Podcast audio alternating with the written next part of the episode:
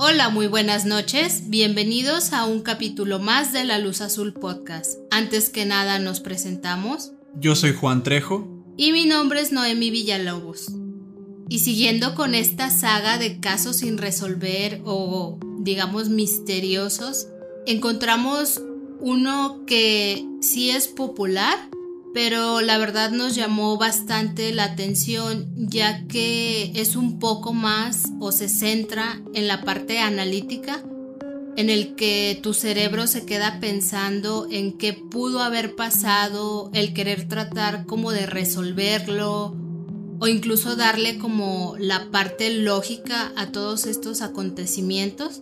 Creemos que es bastante interesante y pues nos gustaría compartirlo con ustedes para que, al igual que nosotros, se queden pensando en qué pudo haber pasado. Y sin más preámbulos, comenzamos. Esperemos que disfruten el caso.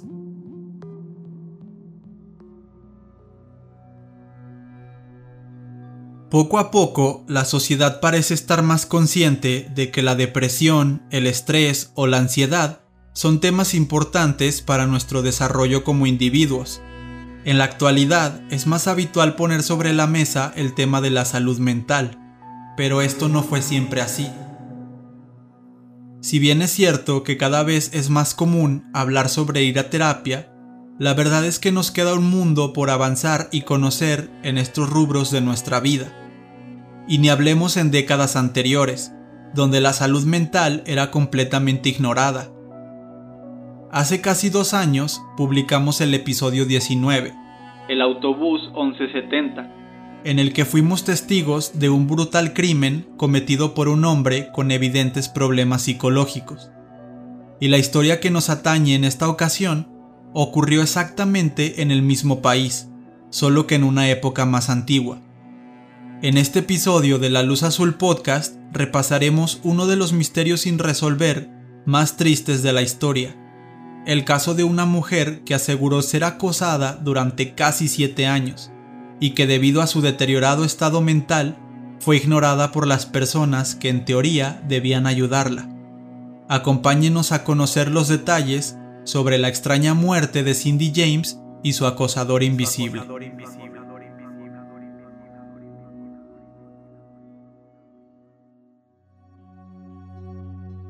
El 12 de junio de 1944, en un pequeño poblado de Oliver, British Columbia, en Canadá, nació Cynthia Elizabeth Hack. Era la mayor de los seis hijos de Tylee y Otto Hack, y desde pequeña destacó por su alegría y amabilidad con todo el mundo. Según sus allegados, desde la infancia más temprana, Cindy soñaba con ser enfermera y así poder ayudar a los más necesitados, por lo que podemos intuir una personalidad bastante solidaria y desinteresada en ella. A la edad de 22 años, Cindy completó sus estudios y al fin pudo cumplir su sueño. En 1966 ingresó en el hospital de su comunidad como enfermera en el área de pediatría. En un inicio, su labor consistía en ayudar con la rehabilitación y tratamiento de los niños discapacitados, pero realizaba su trabajo con tanto amor y dedicación que pronto se encontraba haciendo las veces de psicóloga infantil, tratando algunos desequilibrios emocionales en estos pequeños. Cindy era una mujer adorada por su familia, sus compañeros de trabajo y sus pacientes. Se llevaba bien con todos y era descrita como una mujer bondadosa, alegre y llena de vida. Algunas de sus personas más cercanas dirían que siempre hablaba de querer cambiar al mundo y dicen que sin duda iba por un muy buen camino. En el hospital donde trabajaba, Cindy conocería al que pronto se iba a convertir en su esposo, el doctor Roy Makepeace, quien era 15 años mayor que ella. La familia de la joven, y en especial su padre, Otto, estaban en completo desacuerdo con esta relación, y no era precisamente por la diferencia de edades. Era bien sabido por todos que Roy estaba casado, y que se había divorciado apenas un par de meses antes de casarse con Cindy. Otto Hack no comprendía cómo su hija, la mujer más dulce e inteligente que conocía, había aceptado ser la otra, la amante de un hombre de 37 años, por un año entero. Sin embargo, ella parecía estar hechizada por el doctor. Lo admiraba, como en una especie de amor platónico. Incluso se dice que el doctor Makepeace no tenía tiempo para Cindy. Casi no se veían y no solían tener muchas citas fuera de los pasillos del hospital. Además, los compañeros de trabajo hablaban sobre una actitud controladora y extremadamente posesiva de parte del doctor, misma que difería bastante con lo dulce y cálido que era Cindy. Pero, haciendo honor a ese famoso dicho de que los opuestos se atraen, a la pareja no le importó el que dirán, y en diciembre de 1966 se casaron. Cindy parecía la mujer más feliz del mundo. El matrimonio le había venido de lujo y esto era lo más importante para su familia, quienes terminaron a regañadientes aceptando esa decisión. El matrimonio parecía ir muy bien y era una fuente inagotable de satisfacciones en la vida de Cindy, quien diría lo siguiente. Haber conocido a Roy y haberme casado con él significa uno de los mayores e importantes sucesos en mi vida.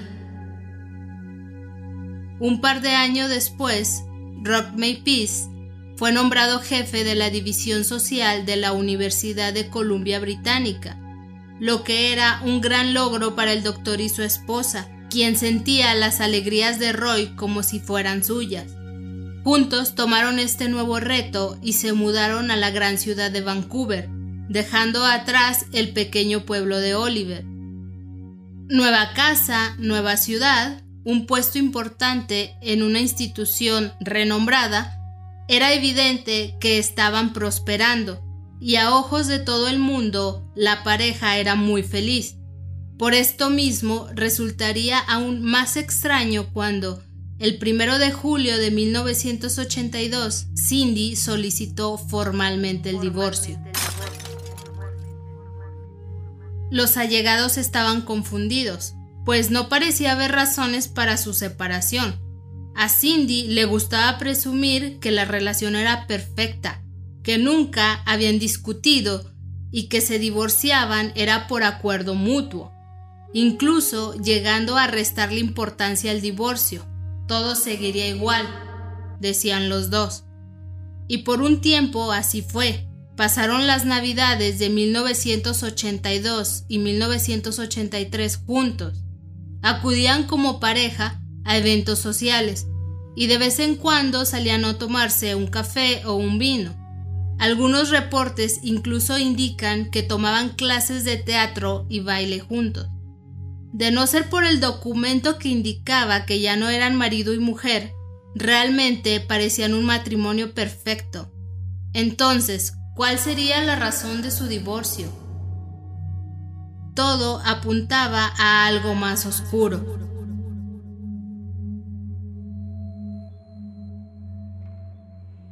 Al parecer, Roy Makepeace había sido el de la idea, ya que se veían únicamente cuando él quería, o hablaban por teléfono también solamente cuando él quería. Al enterarse de esto, la familia de Cindy se desconcertó aún más. ¿Cómo podía ser posible que ella aceptara estos tratos? ¿Por qué no exigía su lugar como esposa? ¿Y por qué él era tan cobarde para no dárselo? Pero estos cuestionamientos no importaban. Ella parecía feliz. Su admiración por aquel hombre era tan grande que aceptó ser la otra por un año entero. Luego soportó el mal temperamento y control cuando fue su esposo, y ahora estaba dispuesta a ser su pareja solamente cuando él quisiera. Pero está claro que nadie aguantaría este tipo de relación por siempre, ni siquiera Cindy, por más solidaria y entregada que fuera. Las personas a su alrededor no paraban de cuestionarla, trataban de convencerla para que lo dejara. Ella era hermosa, buena e inteligente. Seguro se conseguiría a alguien que estuviera a su altura y que la respetara como mujer. Todos, menos ella, estaban seguros de que Roy se veía con múltiples mujeres a la vez. Toda esta presión llevó a Cindy Hack a caer en una profunda depresión, que trajo consigo ataques de ansiedad y un deterioro exponencial en su condición mental. La frustración la llevó a experimentar un giro de 180 grados en su actitud. Se volvió grosera e impertinente. Incluso llegó a tener algunos arranques de ira en contra de su exmarido, golpeándolo y reclamándole una explicación del por qué había dejado de ser especial para él, por qué ella no la amaba. Años de estrés, depresión y ansiedad terminaron convirtiéndose en hospitalizaciones. Cindy llegó a ser ingresada en siete ocasiones por autolesiones. Es entonces cuando el abogado de Roy le aconsejó romper cualquier vínculo con Cindy y su familia. El doctor hizo caso, se mudó y cortó de tajo toda relación con la mujer. Desde este momento, Roy se aseguró de decirle a todo mundo la razón por la cual dejaría de ver a Cindy. Quería dejar en claro que la mujer padecía de un desorden de personalidad múltiple y este dato no lo olviden ya que es muy importante más adelante.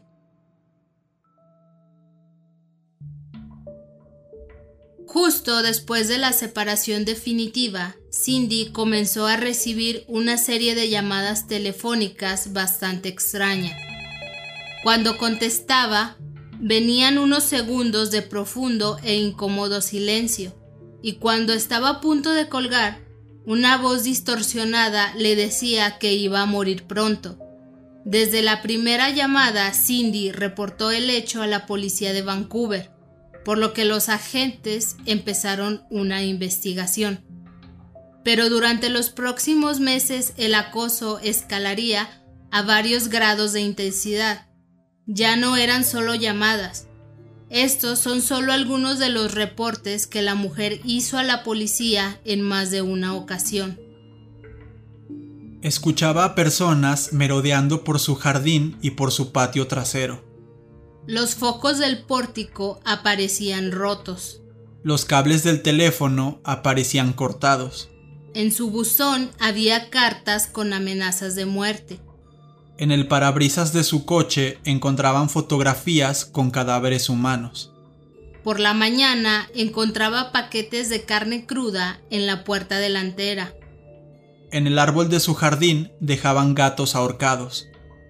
Cuando no había nadie en la casa, los gatos aparecían dentro de esta. Además de que los cojines y ventanas interiores eran constantemente destrozados. Y todos estos ataques siempre venían acompañados de notas amenazantes. Esta típica nota de los criminales en la que escriben con recortes de revistas o de periódicos formando frases, pues estas notas estaban en todos estos acosos. ¿Y qué decían las notas? Pues eran frases explícitas de cómo un misterioso hombre la iba a asesinar. Su mejor amiga, Agnes Woodcock, diría que Cindy estaba evidentemente en un mal estado a causa de estos ataques. A continuación escucharemos un audio de Agnes. She told me many times that he wanted to scare her to death. She said he doesn't want to kill me, he wants to scare me to death. En este audio de su mejor amiga, ella explica que Cindy estaba segura de que el acosador no la quería asesinar, sino que quería asustarla hasta la muerte. Lo cual es algo bastante más fuerte, bastante más pesado. Esto ya se convierte como en una película de, esas de thriller psicológico. O sea, no la quiere matar, la quiere asustar hasta que se muera. De hecho, Agnes fue testigo de una situación bastante extraña. El jueves 27 de enero de 1983 fue a casa de Cindy a visitarla. Y cuando llegó a la casa, llamó a la puerta. Sin embargo, nadie contestó. Agnes pensó que su amiga se estaba bañando, ya que ella solía tomar una ducha cada noche. Mientras esperaba en la puerta, escuchó un ruido en el patio trasero, por lo que rodeó la casa para ver si era su amiga, y en efecto, era ella, solo que la encontró en el suelo inconsciente, con una media negra de nylon amarrada a su cuello. Y este detalle de la media amarrada en el cuello de Cindy se iba a convertir en una especie de firma, en una especie de, de seña que el acosador siempre dejaba. De hecho, más adelante vamos a ver cómo se repite este simple detalle. Cuando Cindy despertó de lo que era un aparente desmayo, Agnes le preguntó qué había pasado, y su amiga le dijo que lo último que recuerda es haber salido al patio para tomar unas cosas, cuando alguien la tomó por la espalda. Luego ya no recuerda nada, todo se volvió oscuro. De su atacante solamente había alcanzado a ver unos tenis de color blanco. La policía investigó en cada ocasión en la que Cindy llamó, pero en ninguna de ellas lograron encontrar alguna pista que los llevara con el supuesto acosador. ¿Cómo era posible que alguien ahorcara gatos en el jardín sin que algún vecino lo viera. O a lo mejor no los ahorcaba ahí, pero también colgarlos en el árbol es una acción que te toma tiempo, es una acción que es rara y si algún vecino te ve obviamente va a llamar mucho la atención. Sin embargo, nadie parecía verlo. ¿Cómo podía ser posible que alguien se metiera en tu casa y que no dejara ni un solo rastro tras de sí, pero sí destruyera todo adentro, todo a su paso? Con cada llamada, los policías iban perdiendo la confianza en Cindy. Empezaban a dudar de ella y de sus historias debido a toda esta clase de inconsistencias. Sin embargo, su trabajo es servir y proteger, lo decimos entre comillas, a la gente, por lo que acudían con cada nuevo reporte a investigar la escena. Incluso en algún punto se llegó a poner vigilancia a las 24 horas, pero casualmente en estas ocasiones no pasaba nada. Entonces llegó la gota que colmó el vaso. Un par de agentes vieron a Cindy pasear a su perro. Y sí, quizás esto no tenga nada de raro, pero el problema era que iba caminando a altas horas de la madrugada por calles totalmente vacías. ¿No se supone que esta mujer está siendo amenazada de muerte? ¿Qué hace sola en plena madrugada? digamos que sí son preguntas coherentes. Pero para eso estaban, ese era su trabajo, estarla cuidando. Sí, o sea, sí tienen sentido, sí podemos pensar que una persona a la que amenazan de muerte no va a salir a pasear en las noches ella sola, menos aún una mujer. Sí tienen sentido las, las preguntas, pero están hechas como con una doble intención. Están hechas desde una posición en la que claramente ya no confían en ella.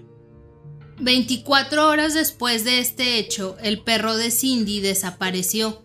Lo encontraron unos días después atado a un árbol sucio y manchado con sus propias heces. Esto aunado a que existían periodos de semanas en las que no ocurría absolutamente nada.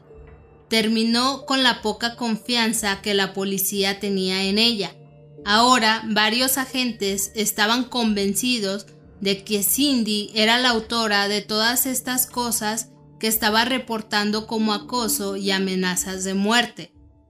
A raíz de toda esta situación, Cindy comenzó a escribir un diario en donde iba plasmando los pensamientos y emociones que le producían los hechos. Algunas personas describen este diario como una ventana hacia un profundo y penetrante mundo de angustia y dolor.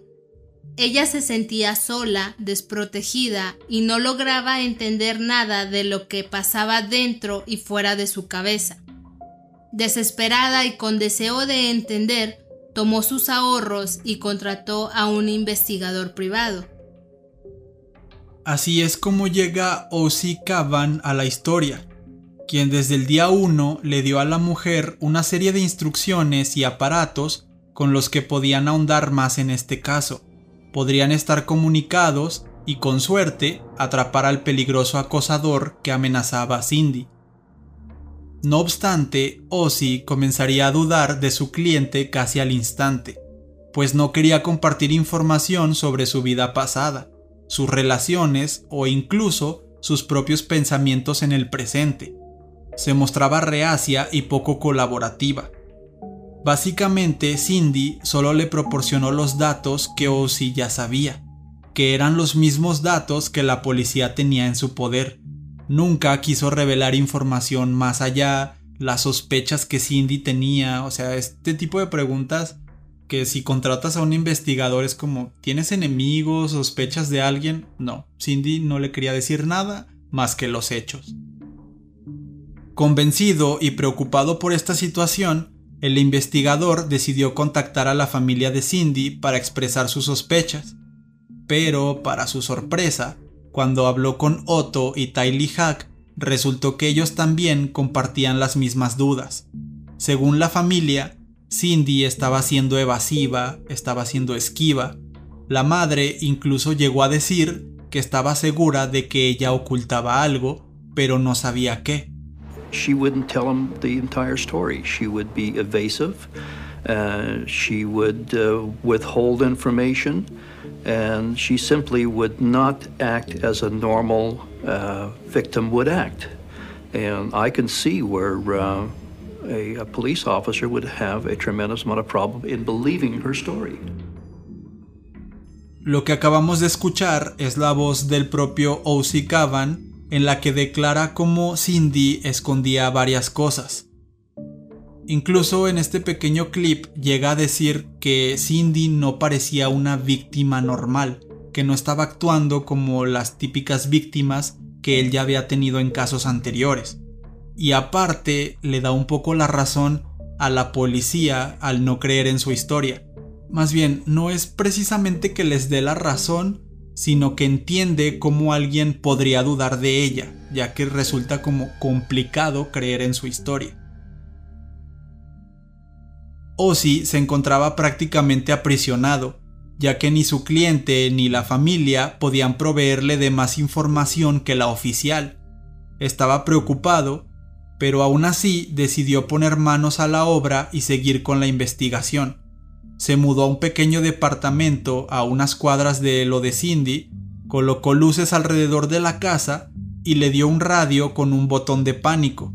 Así ella podía llamarlo cuando algo pasara. Y Ozzy se comprometió a estar ahí en el menor tiempo posible. Una noche, Ozzy comenzó a escuchar una serie de ruidos extraños por el radio que los comunicaba. Llamó varias veces a Cindy, pero no recibió respuesta. Así que salió corriendo en dirección a la casa y encontraría algo que lo dejó perplejo. Entró a la casa y la encontró en el suelo de la cocina, tirada boca abajo, con las manos extendidas. Un cuchillo atravesaba su mano izquierda, clavándola al piso. Cuando Ozzy quitó el cuchillo, encontró debajo de la mano una nota ensangrentada en la que se leía, Eres una perra y vas a morir. Por si fuera poco, unas medias negras de nylon rodeaban el cuello de la víctima, otra vez. Ozzy Cavan llamó a la policía y a una ambulancia. Cindy Hack fue llevada rápidamente al hospital, siendo internada de emergencia.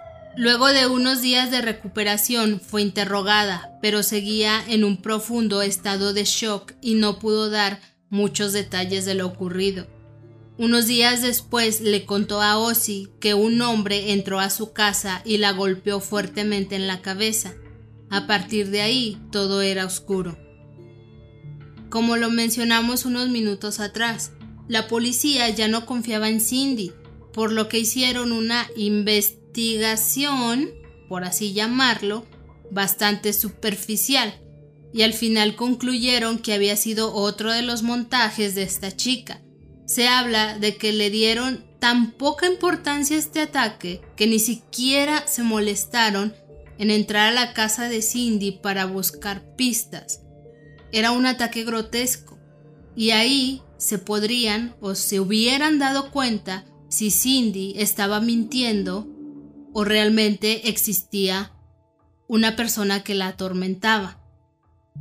el ataque había sido dentro de la casa, le habían clavado la mano con un cuchillo al suelo.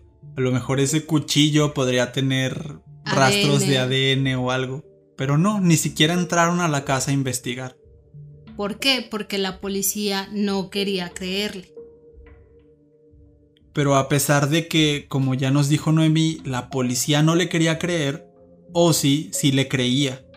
Y después de este suceso, dejó las sospechas que había tenido, las dejó a un lado y se decidió, se comprometió a encontrar al culpable. Se dice que después de este ataque, Cindy fue sometida a varias pruebas del polígrafo e incluso a algunas sesiones de hipnosis, ya que estaban tratando de obtener pruebas de que ella fingía todos los ataques. O sea, no entraron a la casa a revisar, pero estaban buscando la manera de probar que ella estaba mintiendo. Los resultados de todas estas pruebas fueron inconclusos. Parecía que estaba diciendo la verdad, pero ocultaba ciertos detalles. En una entrevista, la madre de Cindy, Tylee Hack, diría que después de un ataque su hija la llamó para contarle todos los detalles, y le dijo que el atacante le había puesto un cuchillo en el cuello y le había dicho, si llegas a decir algo, tu hermana y tu madre serán las siguientes. Cindy told me that uh, uh, after she was attacked, The knife was held at her throat, and she was told that if you talk, your sister will be next, and then your mother. So just keep quiet, don't tell anything. Esto que acabamos de escuchar es Tylee, la madre de Cindy, diciendo esto, de que la habían amenazado con que si hablaba, las siguientes serán su madre y su hermana. Entonces, ¿será esto aquello que Cindy estaba escondiendo y por lo que todas las pruebas salían como inconclusas? ¿Serán estos detalles los que ella no quería hablar con Ozzy y que nunca quiso decir por proteger a su familia? La madre le dijo todo esto a la policía obviamente para ayudar en la investigación. Sin embargo, como ya lo dijimos, los policías concluyeron que era seguro que estaba mintiendo. Y ya se pusieron ahí a, a suponer por qué estas pruebas habían salido inconclusas y según algunos de ellos, que yo supongo eran super expertos en psicología, dijeron que posiblemente algún trauma o algún problema mental la hacía no responder claramente. O sea, para mí esto ni siquiera tiene sentido y eso que yo no sé nada sobre psicología.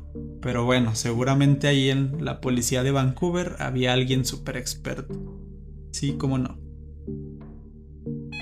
Las llamadas anónimas y amenazas de muerte continuaban, pero parecía que el acosador conocía a la perfección cada movimiento de Cindy y la policía, ya que las llamadas eran muy cortas como para que alguien pudiera rastrear el origen.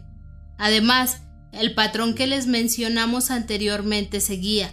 Cuando la policía vigilaba a Cindy no pasaba nada, pero apenas se quedaba sola unos minutos, empezaban a llamarla y a herirla tanto física como psicológicamente, lo que obviamente no ayudaba a Cindy y su credibilidad con la policía.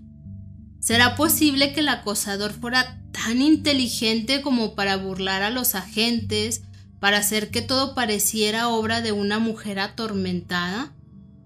A pesar de que la familia sospechaba que Cindy ocultaba algo, nunca se pusieron en su contra y la apoyaban en su lucha contra el misterioso atacante. Algunos de sus familiares creían que alguien que la conocía muy bien se estaba aprovechando de ella, jugando con su estado mental, con su cordura. Es entonces cuando le dieron a la policía el nombre de su principal sospechoso, y quien hasta este entonces era desconocido por la autoridad. Roy McPeace su ex esposo. La policía aceptó a Roy como posible sospechoso y pactaron con Cindy una llamada para conocer la situación actual entre ellos. Al principio Cindy se mostró reacia, pero terminó aceptando. Estaba todo listo para la llamada. Cindy marcó y al otro lado Roy contestó. Después de un titubeo por parte de ella, empezó a descargar todo su dolor y angustia, Lo acusó de haberla herido por años. Le gritó, lloró y lo culpó de todo lo que le estaba pasando. Del otro lado de la línea, Roy respondió de una manera extremadamente fría y seca, sin ningún tipo de empatía por la que alguna vez fue su esposa. Lo primero que dijo fue, Estás enferma, mentalmente enferma. Se dice que luego de la llamada, Cindy perdería totalmente la cordura a causa de toda esta desesperación y ansiedad a la que estaba siendo expuesta. La llamada quedó grabada y sería fundamental para el nuevo rumbo que tomaría la investigación. La policía decidió interrogar a Roy Makepeace y esto es lo que más destaca de su declaración de aquel día. Cindy es una persona psicótica que padece un delirio persecutorio, alucinaciones y personalidad múltiple. Las autolesiones y la fantasía paranoica en la que vive la hacen creer que yo soy el culpable de todo lo que le pasa, pero yo no tengo ninguna responsabilidad en nada de eso. Este acosador invisible vive en su cabeza. La policía estuvo investigando por varios años a Roy y nunca encontraron nada que pudiera inculparlo. Pero, al parecer, estas palabras que les acabo de decir resonarían fuertemente en las autoridades y terminarían siendo una especie de sentencia de muerte para Cindy. Cindy estaba dispuesta a cambiar su situación e intentó hacerlo. Se mudó a otra ciudad, pintó su coche de otro color e incluso se cambió el apellido de Hack a James sin embargo, su vida parecía estar marcada por una especie de oscuro destino, y ninguno de estos esfuerzos funcionó. El acosador invisible seguía encontrándola a donde quiera que fuera. El 11 de diciembre de 1985 fue encontrada a tres kilómetros de su casa, tirada en una zanja e inconsciente. Vestía botas de trabajo de hombre y un guante en su mano izquierda. Tenía el cuerpo lleno de golpes y contusiones. Presentaba hipotermia, además de signos de una evidente agresión sexual. El cuello estaba rodeado por una clásica media de nylon de color negro. La policía concluyó que la mujer no había sido agredida. Suponían que había mantenido relaciones sexuales consensuadas antes de irse a tirar por un barranco o infringirse golpes ella misma. Cindy no podía recordar nada de lo sucedido. Estuvo internada varios días en un hospital, siempre acompañada por sus padres. Cuando se recuperó y recibió el alta, Cindy habló con su mejor amiga, Agnes Woodcock, para que la dejara pasar unos días en su casa. Agnes y su esposo Tom la recibieron encantados. Unas noches más tarde, los tres fueron despertados por un intenso olor a humo y un fuerte golpe. Lo describen como si se hubiera caído un mueble. Tom Woodcock intuyó que el ruido venía del sótano, así que los tres corrieron escaleras abajo. Cuando llegaron al sótano, lo encontraron envuelto en llamas por lo que Tom corrió al teléfono para llamar a los bomberos, pero se encontró con la línea completamente muerta a causa de que los cables estaban cortados, como habían hecho anteriormente en la casa de Cindy. Los tres salieron de la casa para pedir ayuda a los vecinos y vieron a un misterioso hombre justo al frente de la casa, mirando detenidamente a los tres inquilinos. Intentaron llamar la atención de este hombre, gritándole, pidiéndole ayuda, pero este ni siquiera se inmutó. Simplemente dio media vuelta y desapareció en la oscuridad. Los vecinos ya se habían percatado de este incendio, por lo que ya habían llamado a la policía y los bomberos no tardaron en llegar a la casa. La investigación determinó que el incendio se había producido desde el interior de la vivienda y que éste había sido provocado. Buscaron una y otra vez algo de evidencia para encontrar un culpable, pero no encontraron nada. Entonces decidieron entrevistar a los tres inquilinos cada uno por separado.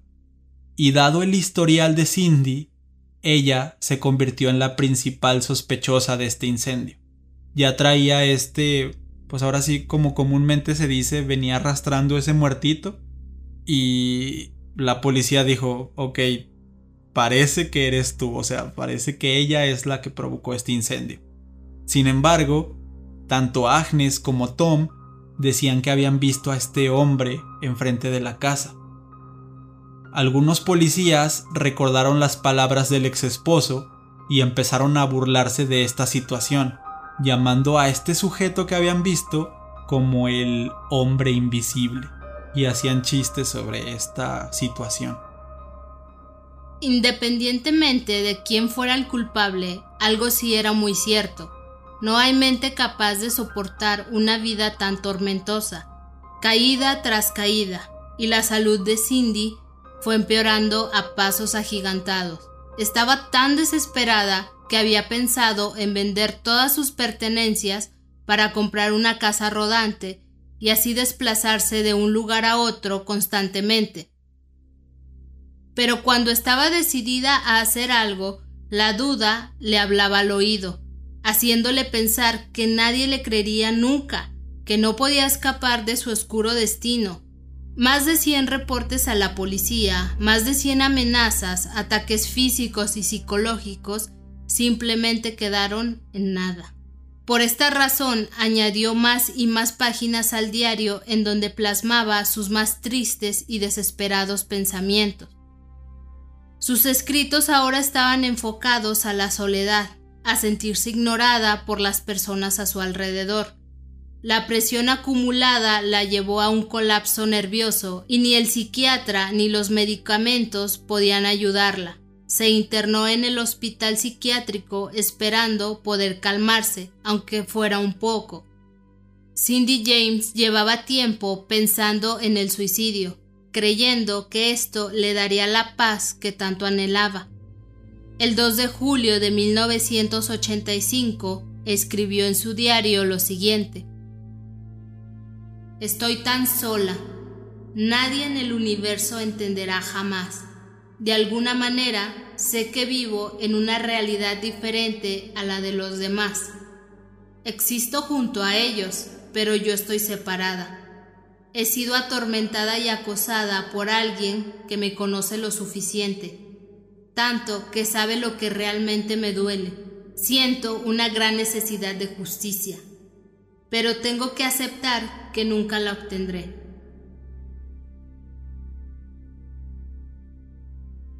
Mientras estuvo internada, O.C. Cavan, el investigador privado, estuvo viviendo en su casa, y aquí pudo grabar una llamada telefónica ya les habíamos dicho que frecuentemente le llamaban y que era una voz distorsionada que la amenazaba de muerte. Y de hecho hay una grabación muy famosa de esta llamada que Ozzy pudo grabar. Y a continuación vamos a escucharla.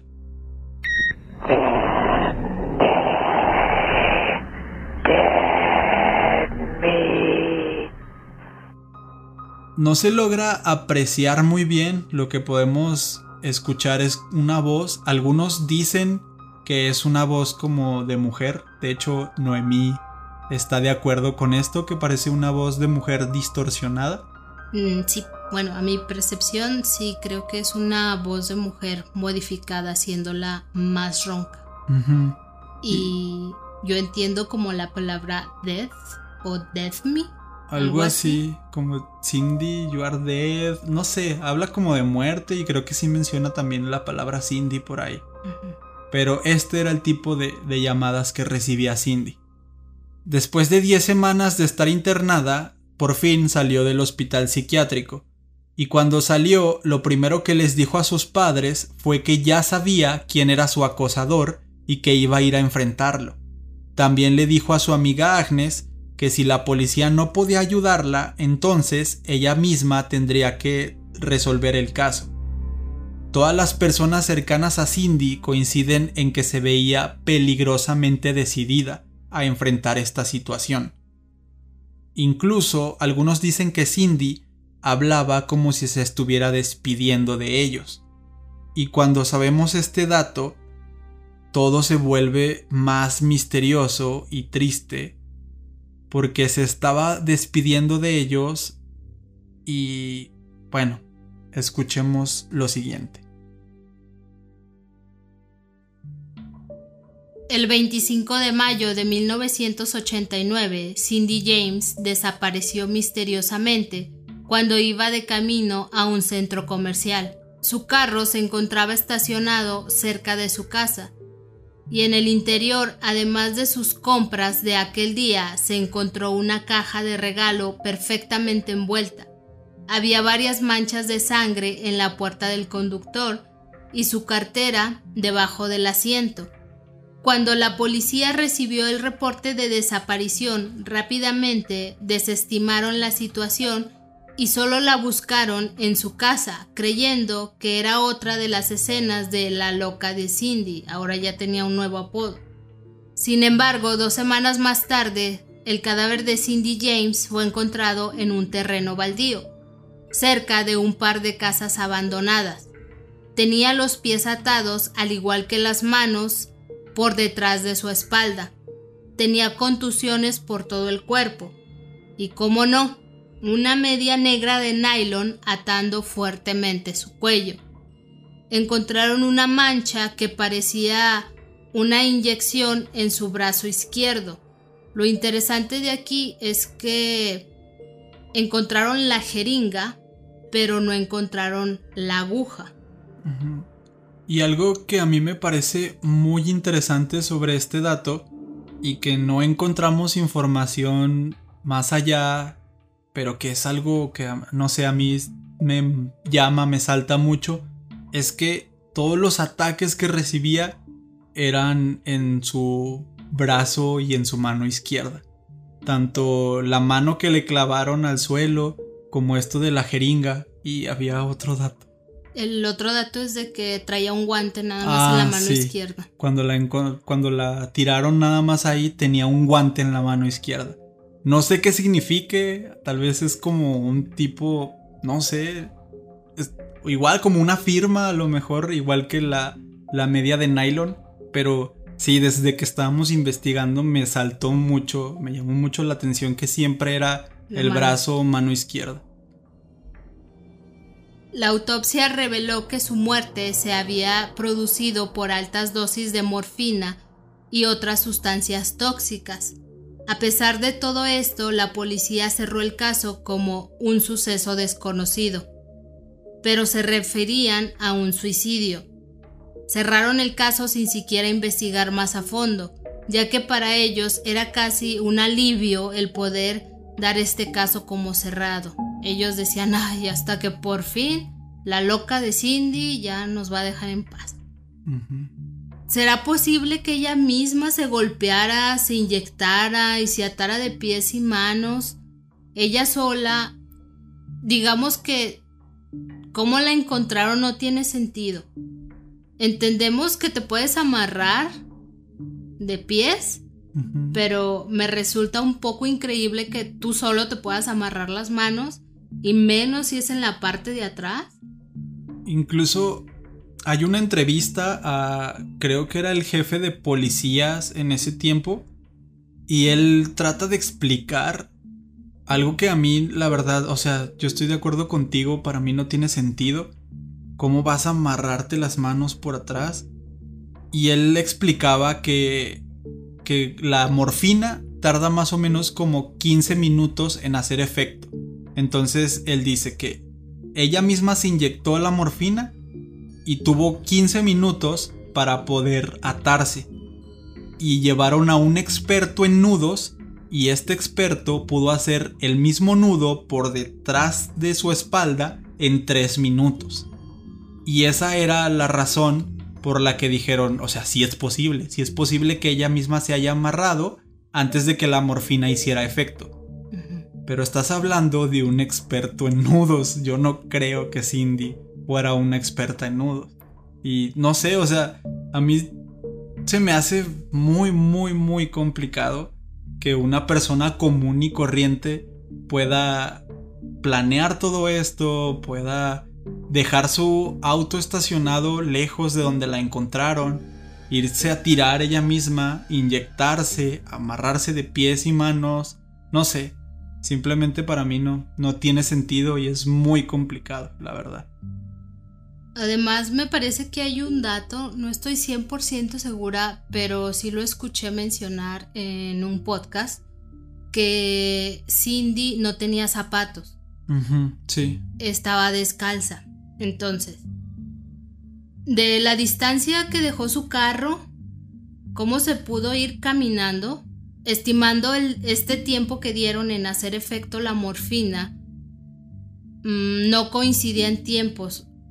Se fue corriendo Cindy, incluso Pole se fue corriendo, pero si la encontraron descalza, ¿por qué no tenía los pies sangrando o por qué no tenía los pies?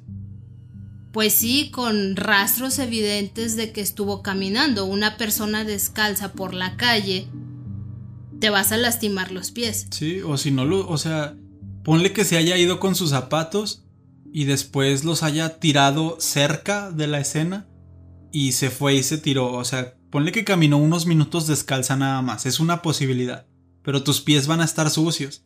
Y además encontrarían, la policía encontraría los zapatos en algún lado. Y estos zapatos nunca los encontraron. O sea, o sea, yo siento que sí hay forma de explicarlo, pero simplemente todos los detalles y la evidencia que se encontró no, no, no calzan con las, con las posibilidades de que ella misma lo haya hecho. O sea, para mí simplemente no, no, es, no es posible. Y aparte, o sea, como dices, ¿cuánto tiempo estuvo caminando sin que nadie la viera? La, evidencia dice que el carro estaba estacionado cerca de su casa y a ella la encontraron muy lejos, tirada, ya cuando estaba muerta. O sea, simplemente... No, Tiene, no tiene sentido el hecho de que te suicides así. Aparte, sumándole el hecho de que Ok, señor experto en nudos, ya se amarró, ahora ahórquese con una media usted solo. O sea, no, no tiene nada de sentido desde que... ¿Cómo se pudo amarrar ella sola si ella sola, o al menos no se tiene un antecedente de que ella supiera hacer nudos? Otra cosa, ¿cómo, cómo es que no tiene ninguna, ninguna herida en sus pies si estaba descalza. Y aparte de que se amarró, ¿cómo es que se ahorcó con la media de nylon? Sí, o sea, primero se ahorcó y luego se inyectó, primero se inyectó y luego se ahorcó, primero se amarró las manos y luego se ahorcó, o sea... O primero se amarró y luego se inyectó, no, no sé, no, no, tiene sentido nada de eso, pero el caso se cerró en que es un suicidio, ella se suicidó. De acuerdo a la investigación, se sabe que interrogaron cerca de 84 personas, pero ninguna pudo aportar pistas que orientaran la investigación hacia un acosador. Para el departamento de policías no había duda ni misterio. Cindy la loca se suicidó. Pero para O.C. Cavan, que era el investigador privado, para la familia de Cindy y para el Internet en general, esto no era así y había un sospechoso número uno, el cual es Roy Makepeace, el ex esposo. Desde el principio hizo mucho mucho hincapié en la supuesta personalidad múltiple. De hecho, se dice que cuando llegó a pronunciar estas palabras en contra de Cindy era como como si yo te estuviera platicando. Sí, mira, es que Cindy tiene esto, tiene esto, esto y personalidad múltiple. O sea, era mucho, mucho enfoque, énfasis. énfasis, exacto.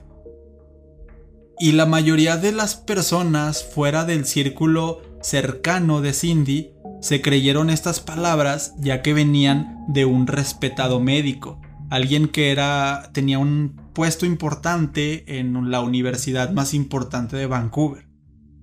Entonces hay cientos de teorías y razones por las cuales podríamos sospechar de Roy, pero lamentablemente no hay ninguna sola prueba tangible que pueda avalar estas teorías. Pero aquí es cuando aparece otro personaje bastante sospechoso, el cual es Patrick McBride, quien luego se sabría que fue amante de Cindy James y que era policía de profesión, pero nunca le mencionó este detalle a Cindy, que era policía. Cuando esta información salió a la luz, Patrick se convertiría en el centro de atención, pues resultaba lógico creer que conocía a la perfección los movimientos de las autoridades, al ser él parte de la policía. Debía de conocer cuándo se vigilaba la casa, debía de conocer las intervenciones policiales, cuando ella estaba sola, debía de conocer también cómo podía esconder evidencia e incluso se sospecha que él pudo haber jugado un papel importante a la hora de convencer a todos los demás policías de que no debían prestarle mucha importancia a los avisos de esta mujer. La teoría de Patrick McBride como el verdadero acosador incluye celos o sadismo como aquellos motivos por los cuales hizo lo que hizo. Aunque hay otras personas que creen que él pudo haber sido cómplice de Roy Makepeace, que de hecho Roy lo pudo haber contratado para una especie de enferma venganza. Es solo una teoría, otra vez no se tiene ningún dato certero, pero aparte de esto, la policía tampoco investigó a fondo a ninguno de los dos. Entonces solo queda en eso, en teorías y en sospechas. Cindy James era conocida como, ya se los dije, la loca, pero tenía un apodo en particular en el cuartel de policías. Le decían la loca que se acosaba a sí misma. Entonces, la investigación se cerró como un caso de suicidio. A las autoridades ni siquiera se les había pasado por la cabeza esta sospecha de homicidio.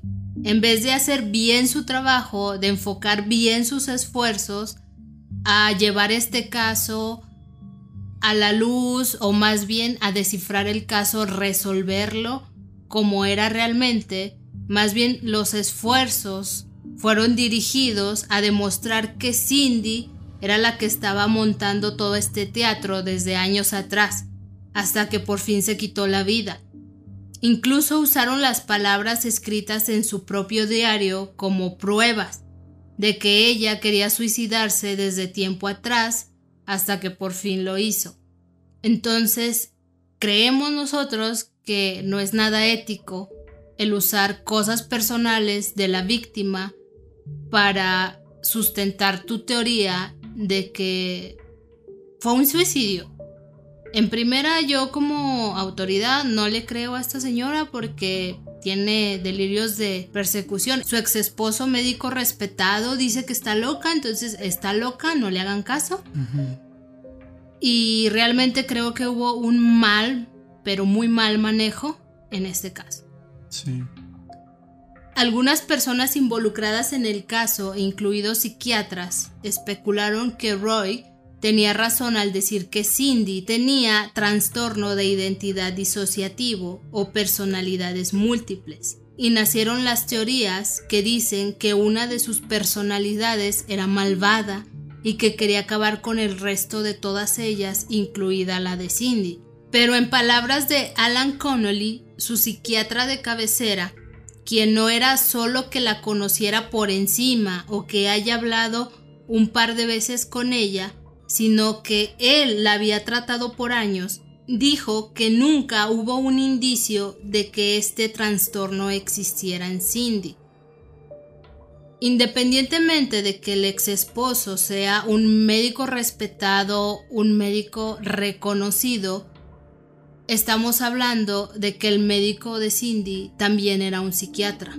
También había estudiado, era una persona que estaba dedicada a una carrera. Entonces, ¿cómo puede ser posible que un psiquiatra te diga, sí, sí tienes este trastorno, pero tu psiquiatra que ya lleva años tratándote no tenga un expediente o más bien él no lo haya notado, no lo no se llegó a la conclusión después de años de tratamientos no es un trastorno que ella tenía.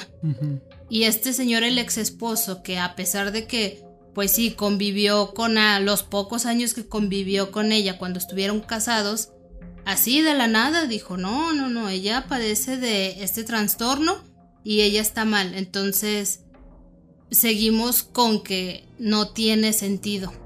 O sea, yo creo, bueno, también corríjanme si me equivoco, pero creo que cuando una persona sufre de algún trastorno, independientemente de que ya haya consultado varias opiniones médicas, creo que la mayoría coinciden. Cuando de veras existe esto, una enfermedad. Sí. Y a continuación también les insertaremos un audio de el mismo Alan Connolly. There was no indication in all of the time that I saw her. And I saw her not just in conversational states, I saw her in deep hypnotic states as well. Uh, there was never any evidence that there was another, there are other personalities there. So the psychiatrists that were speculating about that were looking for an explanation for things that can't be explained. Y básicamente en este clip es Alan diciendo que nunca hubo indicios de este trastorno de Cindy. Por otra parte, la familia Hack nunca creyó en esta versión oficial y se mantuvieron firmes en que Cindy había sido brutalmente acosada y asesinada luego de varias advertencias, luego de ser ignorada por aquellos que se suponía que debían cuidarla. Otto, su padre, murió en 2010 y su madre Tylee lo siguió poco tiempo después. La hermana menor de Cindy, Melanie, con quien tenía una relación muy cercana, tardó 14 años en terminar su libro ¿Quién mató a mi hermana, a mi amiga? o en inglés Who Killed My Sister, My Friend, en el que reveló varios documentos y varias de las inconsistencias que ya les contamos en este caso. Pero a pesar de todos los esfuerzos, a pesar de haber pruebas casi irrefutables de un homicidio, las autoridades no quisieron creer en una mujer que aunque tenía problemas psicológicos y emocionales, advirtió en más de 100 ocasiones que alguien la estaba amenazando de muerte. La versión oficial dice que fue un suicidio, pero nosotros y miles de personas alrededor del mundo lo dudamos mucho. Lamentablemente, la trágica muerte de Cindy James sigue siendo un misterio. Los últimos años de su vida están rodeados por un aura lúgubre y grandes enigmas. Quizás nunca sabremos con certeza si el acosador invisible vivía dentro o fuera de su cabeza, pero lo que sí sabemos es que Cindy necesitaba ayuda. Lo estuvo pidiendo a gritos durante años y no quisimos escucharla.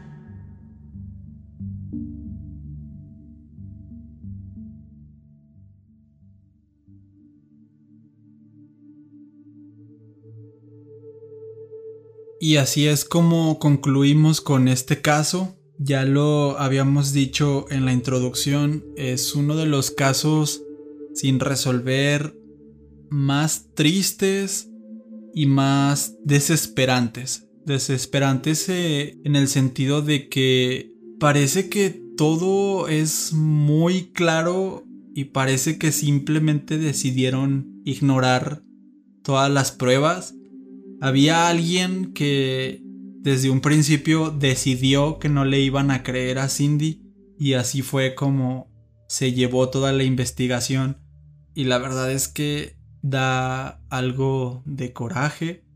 Tal vez mm, nos exaltamos un poquito en algunas de estas descripciones, pero es que si es desesperante como todo parece estar ahí y simplemente no era que no se hubieran dado cuenta, porque en ocasiones pasa eso, que hay pistas que, que no, que salen años después o, o que al final alguien confiesa o yo qué sé.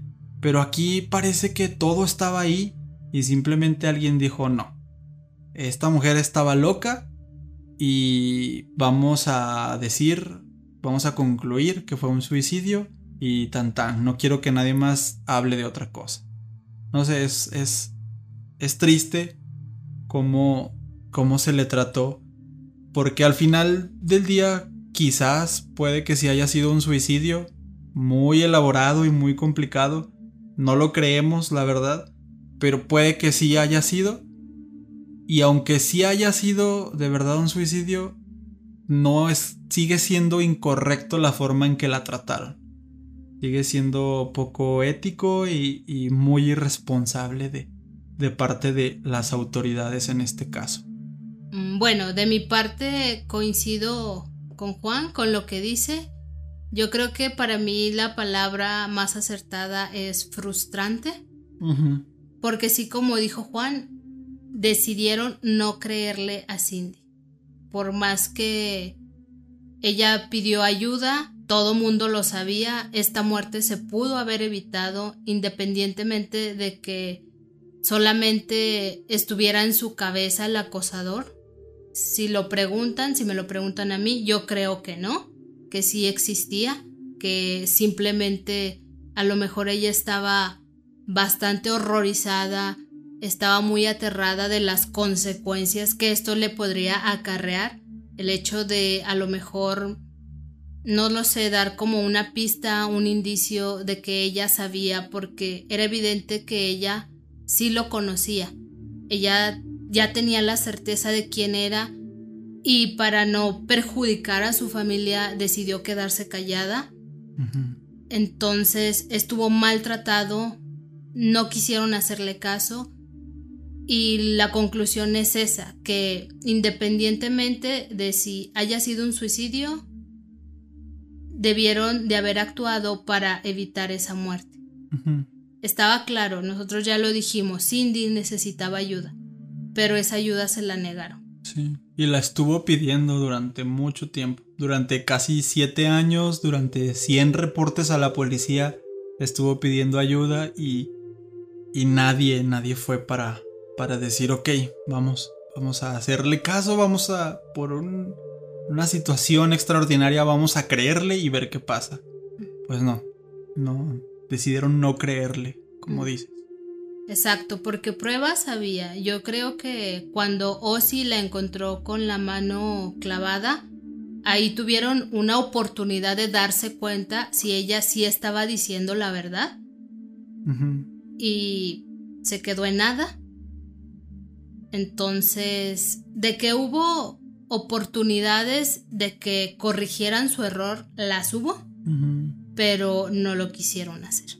Entonces, también como lo dije al principio, más que nada yo creo que este caso es más de análisis, de que a lo mejor tu cerebro se va a preguntar o se va a quedar con esa duda, esa inquietud de decir, no, pues a lo mejor si Cindy con este trastorno de personalidad a lo mejor sí, sí la afectaba porque incluso recuerdo en una plática con Juan, le dije, por ejemplo, sabemos que, que esta, este trastorno, sabemos por encima porque no lo conozco bien, al menos yo no lo conozco bien, pero yo entiendo que cuando cambian de una personalidad a otra, pues son bastante diferentes. Entonces, suponemos, bueno, supongamos que en ese lapso no era Cindy la que estaba al frente, estaba su otra personalidad.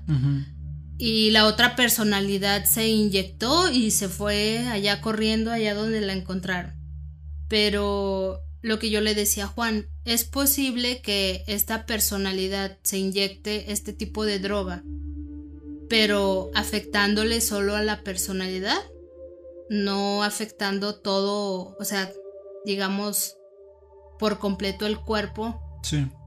Entonces, puede ser que sí, puede ser que no. La verdad es que no somos especialistas en el tema, pero de todos modos, a mí se me hace incoherente la solución que le dieron.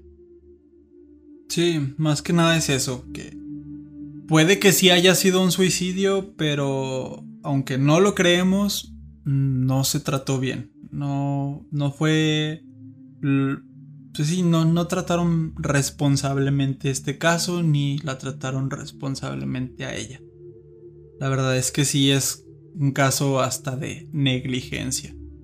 Y es muy, muy interesante es muy de película, de thriller. No sé si hay alguna película como inspirada en este caso, pero estoy seguro que muchas películas han llegado a tomar cosas de este caso. Porque vemos como todo este acoso constante todas estas estos mensajes y y no sé, o sea, realmente creo que es por demás interesante y me, me gustó mucho hacer la investigación y en general este episodio creo que me, me gustó bastante, no tanto por la conclusión, no tanto por lo que pasó, sino porque como bien dices Noemi, como que despierta esa parte un poco analítica y, y pues igual nos hizo ahí enojar poquito. Y bueno, yo creo que de nuestra parte sería todo. Ya saben, dejen comentarios si ustedes quieren opinar, si tienen alguna teoría de qué pudo haber pasado. Ya saben que bienvenida es en cualquier red social en la que nos la quieran dejar. Y creo que sería todo. Esta vez tampoco tenemos que agregar. Digo, ya como el espacio ya de de hablar de nosotros, que no fueron tanto avisos parroquiales, sino más bien como que sacamos un poquito de esta frustración en este capítulo. Igual y se necesitaba un poco. Creo que sería todo de nuestra parte. Muchas gracias por seguir escuchándonos, muchas gracias por el apoyo y nos escuchamos en el siguiente capítulo. Muy buenas noches.